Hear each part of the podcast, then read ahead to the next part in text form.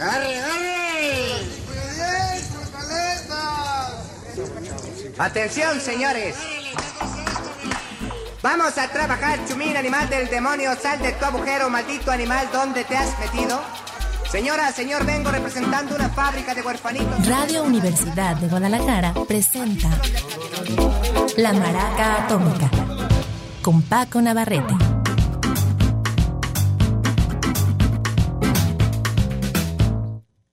¿Qué tal? Muy buenas tardes, bienvenidos a la Maraca Atómica. Estamos eh, disfrutando un, un, lunes de puente, eh, incluso los que estamos trabajando podemos notar cómo la ciudad baja un poquito la neura, baja un poquito el ritmo, el pulso frenético y nos da un pequeño respiro, incluso algunos logramos hacer una especie de Acapulco en la azotea hace eh, rato antes de que el sol pegara con, con singular coraje y sacamos ahí la tina de lavar la ropa y, pusimos algunas buenas tropicosas para ambientar el mediodía. Vamos a iniciar el día de hoy con música cool. Esperemos que funcione para, para recibir esta tarde ya fresca, ya una vez que bajó el calorón, el solazo. Y es algo del año pasado del gran Jack White. Es, el álbum se llama Entering Heaven Alive, entrando al cielo vivos y eh, de ahí una pieza que me llamó la atención. El fin de semana dije está buena para iniciar el programa de música cool la rola se llama A Tip From You To Me. Es Jack White iniciando la maraca atómica. Ask yourself if you are happy and then you cease to be. That's a tip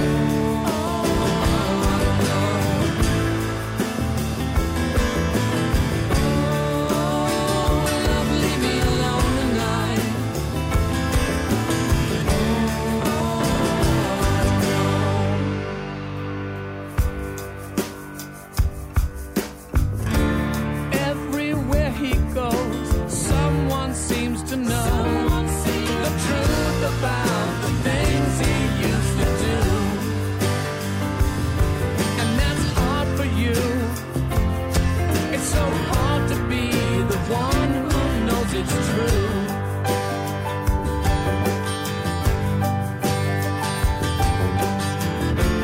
Walking through the park, my fingers clenching tight. Then I notice that I'm all alone tonight. But it's hard to know for sure.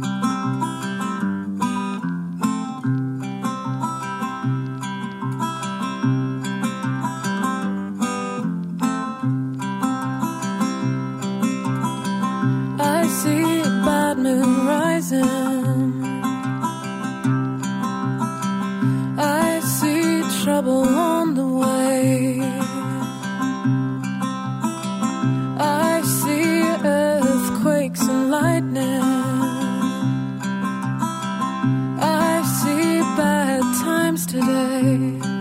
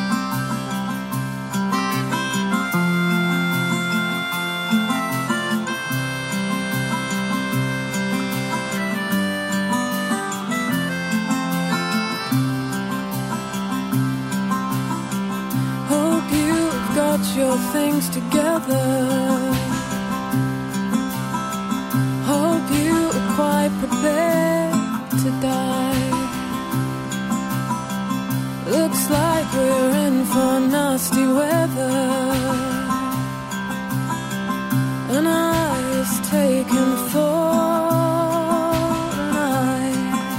And don't go around tonight. Cause it's bound to take your life. There's a bad moon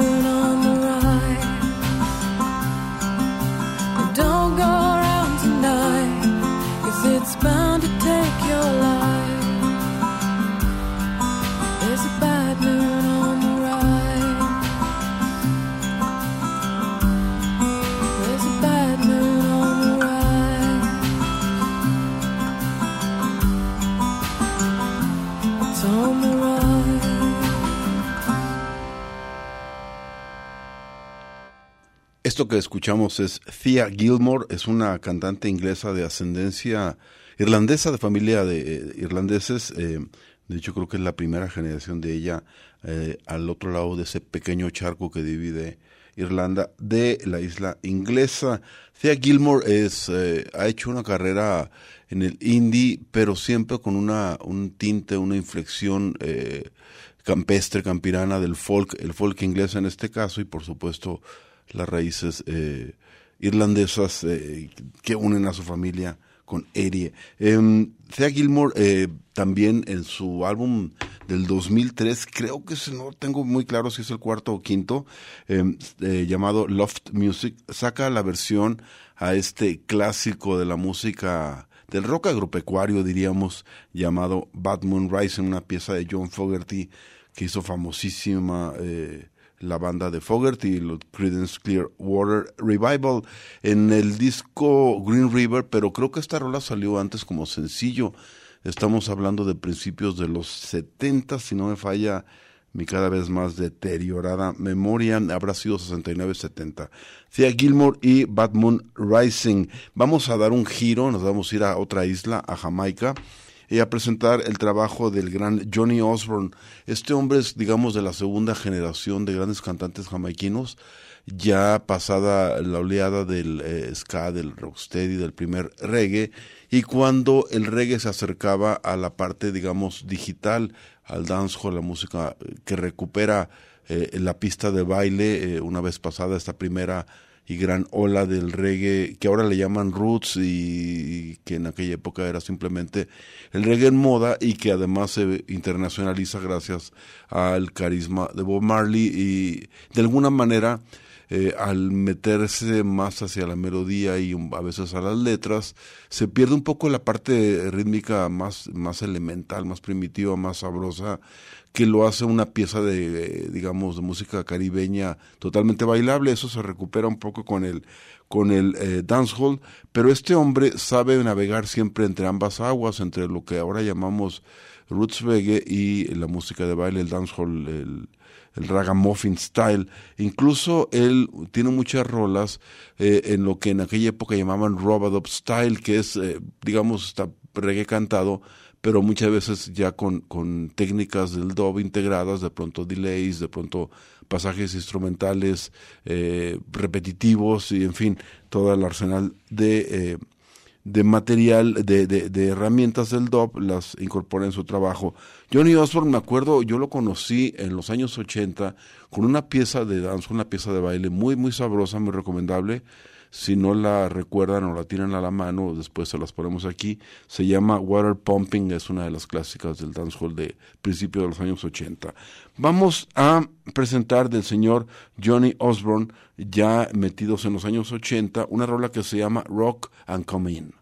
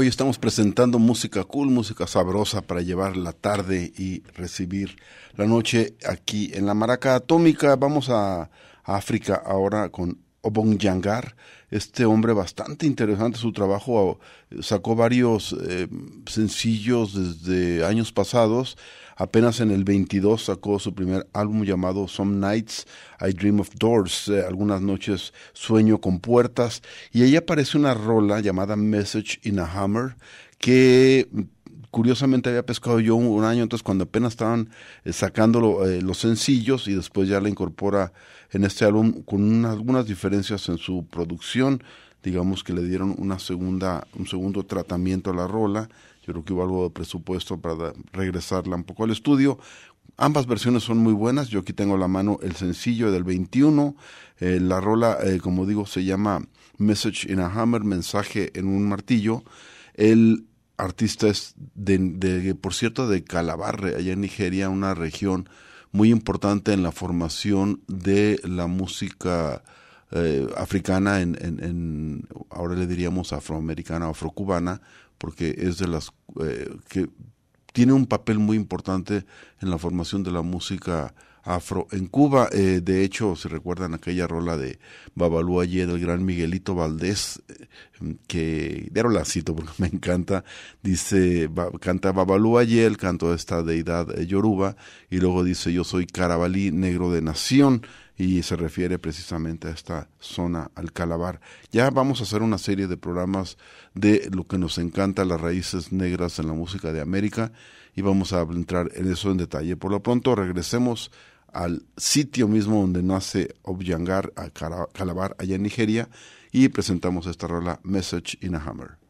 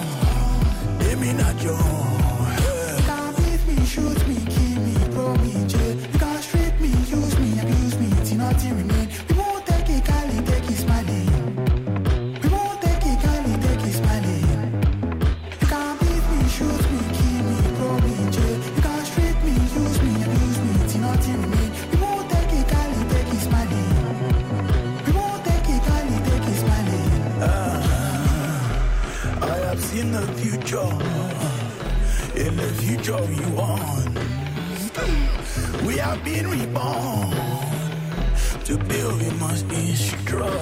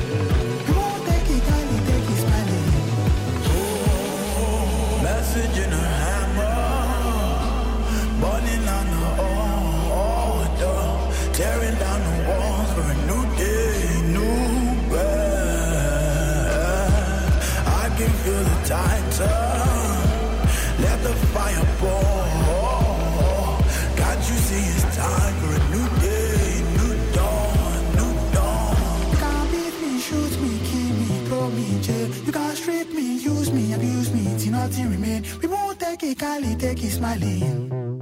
We won't take it kindly, take it smiling. You can't treat me, use me, keep me, throw me, Jay. You can't strip me, use me, abuse me, till nothing remain.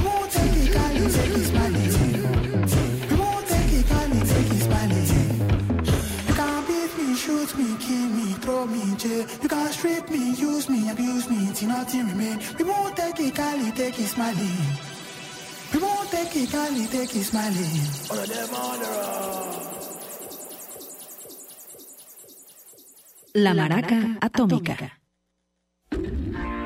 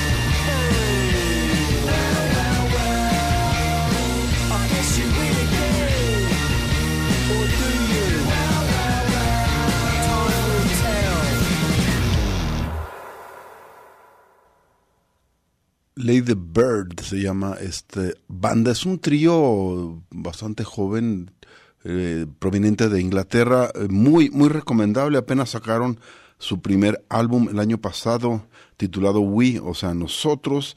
Sin embargo, ya tenían un buen rato tocando. De hecho, tienen, eh, para darnos una idea, tienen grabaciones de sencillos desde el 2018 y del 2019 es la pieza que acabamos de escuchar llamada Reprisal. Es Lady Bird, titulado como una gran película, por cierto, de, de no sé si es de Greta Thunberg, pero es una gran película, si no la han visto, una morrita muy, muy chida, eh, y así se llama también la banda, Lady Bird. Vamos ahora con um, una banda de blues, hoy está bien muy variadito el, programa, es una banda de blues de Los Ángeles que ya tienen, van a cumplir 30 años, es una banda ya de veteranos, digamos, de la música, y me gusta que a su variante de blues le meten bastante sabor, bastante swing. Por desgracia, como estos sí son independientes, no han sacado tantos discos como uno quisiera en esos casi tres décadas de, eh, de vida. Eh, lo más reciente es un álbum titulado No Black, No White, Just Blues, y ya tiene sus buenos seis años, ojalá y saquen algo pronto. De ahí vamos a presentar una rola que se llama Can't Get That Stuff.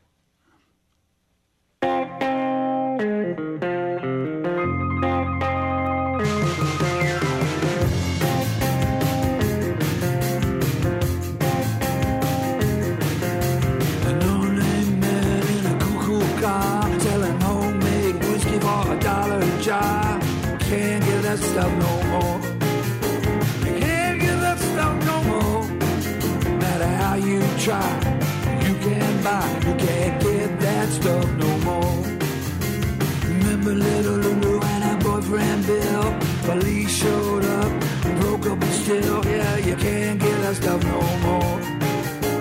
You can't get that stuff no more. No matter how you try, you can't buy, you can't get that stuff no more.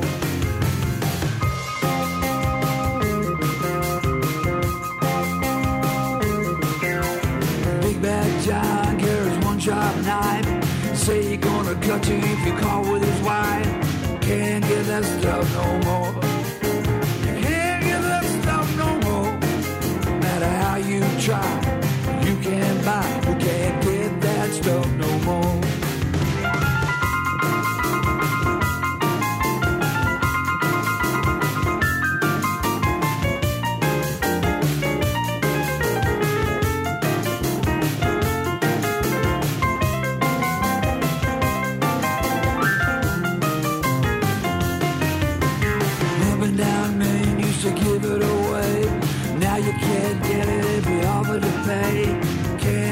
Can't get that stuff no more.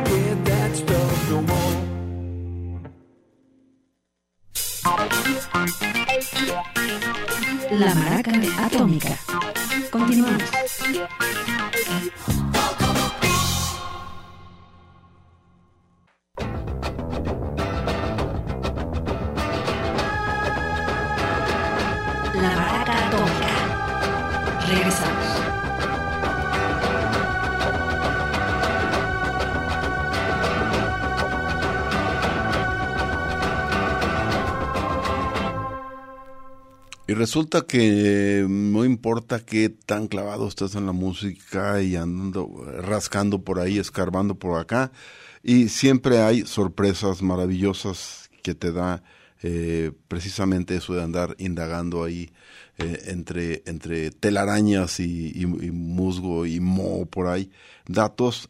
Eh, me acuerdo yo claramente desde que era muy chavito clavado con Jimi Hendrix, que le había tocado con los Isley Brothers y creo que también con King Curtis, pero no tenía claro que había tocado también con un eh, saxofonista, digamos que alumno destacado de King Curtis, al menos este era su gran influencia, un hombre llamado Lonnie Youngblood, que después grabó un par de álbumes de jazz, pero cosas de la vida es más que nada recordado precisamente porque grabó una sesión con un jovencito Hendrix y salieron eh, varias piezas que grabaron ellos como músico de apoyo para cantantes que intentaban eh, pues destacar en el rhythm and blues. Estamos hablando de finales de los años 60, mediados finales 66, yo creo 67.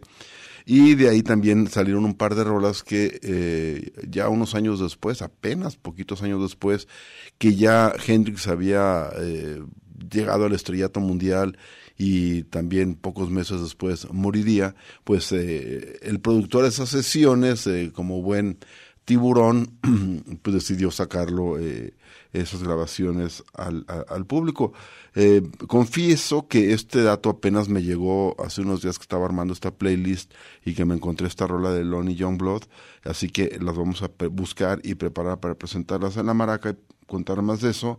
Pero esto que voy a presentar de Lonnie Youngblood viene más a colación porque me encontré una recopilación muy reciente, no sé si sea de este año, no lo tenía a la mano el dato, pero es, un, es una compilación llamada Lo mejor de Loma Records, que son básicamente grabaciones de rhythm and blues del principios de los años 60 vienen por ahí algunas de este hombre. Este, Loma Records es una subsidiaria de la Warner Brothers que en su momento fue famosa, entre otras porque fue de los primeros fichajes, eh, digamos ya en calidad de superestrella del gran Ike Turner, pero ya aquí acompañado de la que sería ese torbellino y, eh, y gran eh, cantante de, eh, pues de varias décadas, la señora Tina Turner. Vamos a presentar eso más adelante. Por lo pronto, escuchemos una grabación de Lonnie Youngblood para Loma Records, es más o menos del 67-68, llamada Roll with the Punches.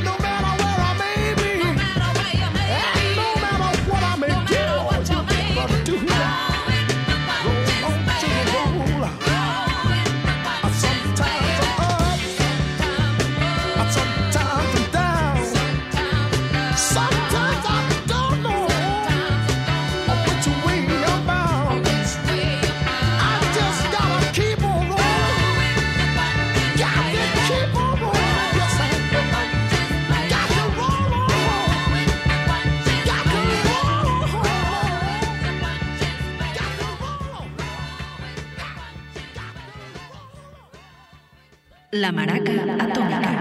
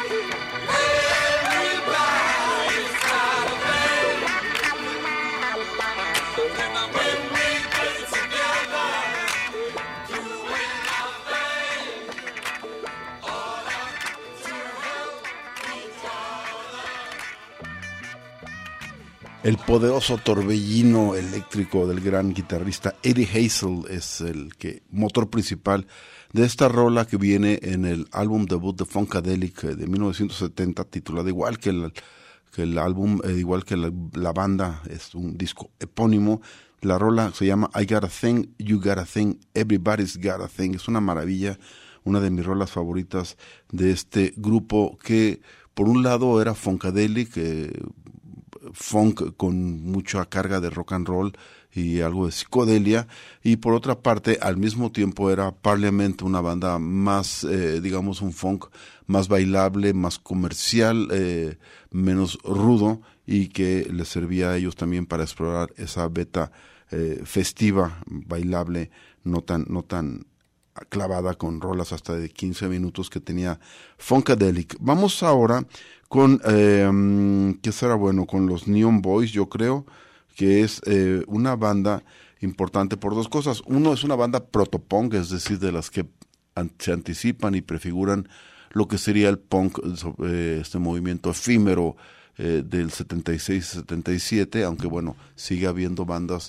que eh, ostentan esa, eh, esa categoría con mucho orgullo y otras que de plano lo venden como si fuera chicle motita. Está bien, el punk todo lo permite hasta que se burlen de él, porque en sí mismo era una gran broma, diría alguien clavado en la psicodelia, una broma cósmica. Neon Boys es una buena banda de Nueva York, pero además es importante por otra razón. Es eh, la que eh, poquito después, unos años después, mutaría y se convertiría en una de las grandes bandas post-ponquetas neoyorquinas, nada menos que Television, la banda que eh, dirigió y comandaba el gran eh, Tom Verlaine.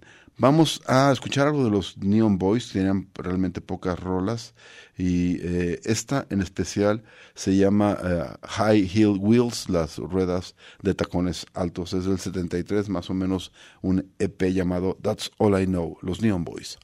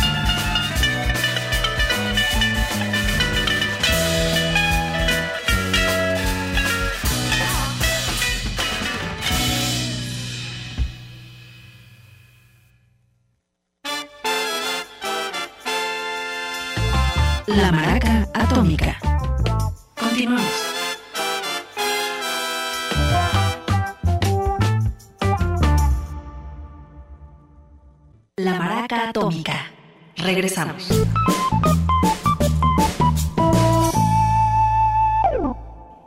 Voy a presentar a continuación algo de electrónica clásica, digamos, algo de eh, electrónica que ya sería más bien retro, porque esta banda sí lo es. En derecho no es una banda, es un proyecto que podríamos reducir a un solo integrante, pero no sería justo, aunque él siempre ha estado, es como el hilo conductor, el señor James Lavelle, que además es un famoso productor y músico electrónica, incluso los unos fundadores del sello Moswax, pero de Mogwax, perdón, pero ya desde un principio esto fue pensado como, como un proyecto de colaboración.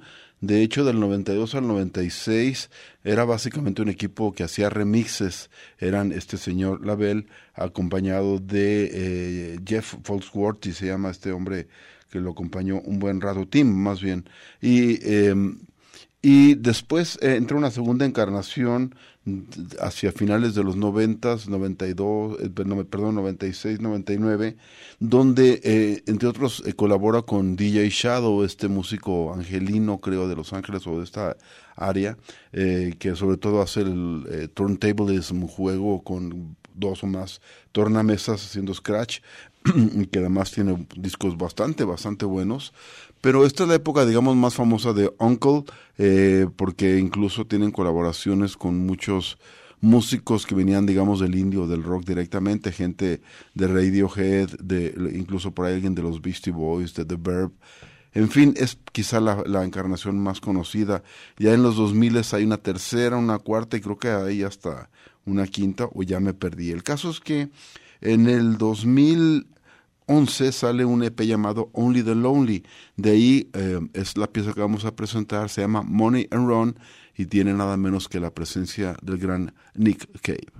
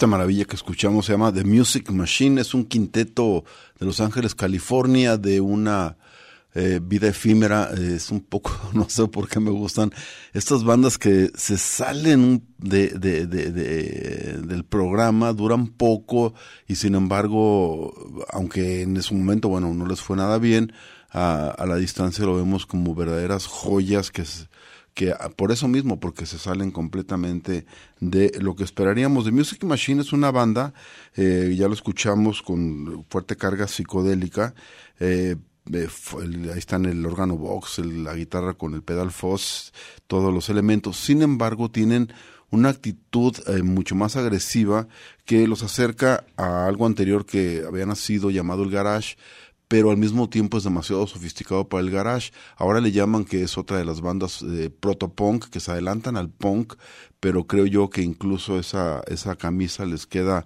muy holgada ya que eh, era bastante sofisticado para su momento el sonido de Music Machine, una banda como digo que dura muy poco, eh, truenan entre otras razones porque una gira que habían hecho con otras grandes bandas como los paisas, los bueno, primos digamos de Question Mark eh, and the Mysterians, que ellos eran de, más del área de Detroit, pero hicieron una gira junto con otras bandas y al llegar a- al sur profundo gabacho, ya saben, ese templo, sobre todo en aquella época de racismo y mochería, les va muy mal porque entre otras cosas The Music Machine tiene una imagen en que todos eh, subían vestidos de negro en aquella época que supone que todo era florido y colorido y con una actitud agresiva eh, más cercana, digamos, al Velvet Underground neoyorquino que allá pues no les fue muy bien, eh, no alcanzan a pegar, se, se separa por motivos económicos y poco después uno de los líderes de apellido Bodywell, él decide armar eh, la segunda encarnación de esta banda, por eso es que se llama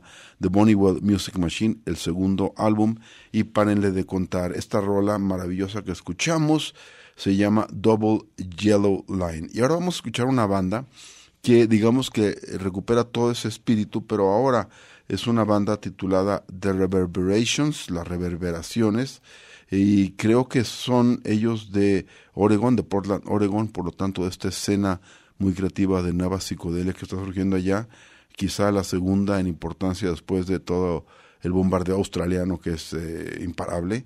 Pero en fin, los, Rever- los Reverberation ya han sacado varios sencillos y creo que un par de álbumes. eh, de álbums eh, tengo a la mano algo que es parte de una compilación de eh, la disquera que los que los acoge llamada Hypnotic Bridge Records. De ahí la pieza Milder Higher para desearles muy buenas noches. Oh, pues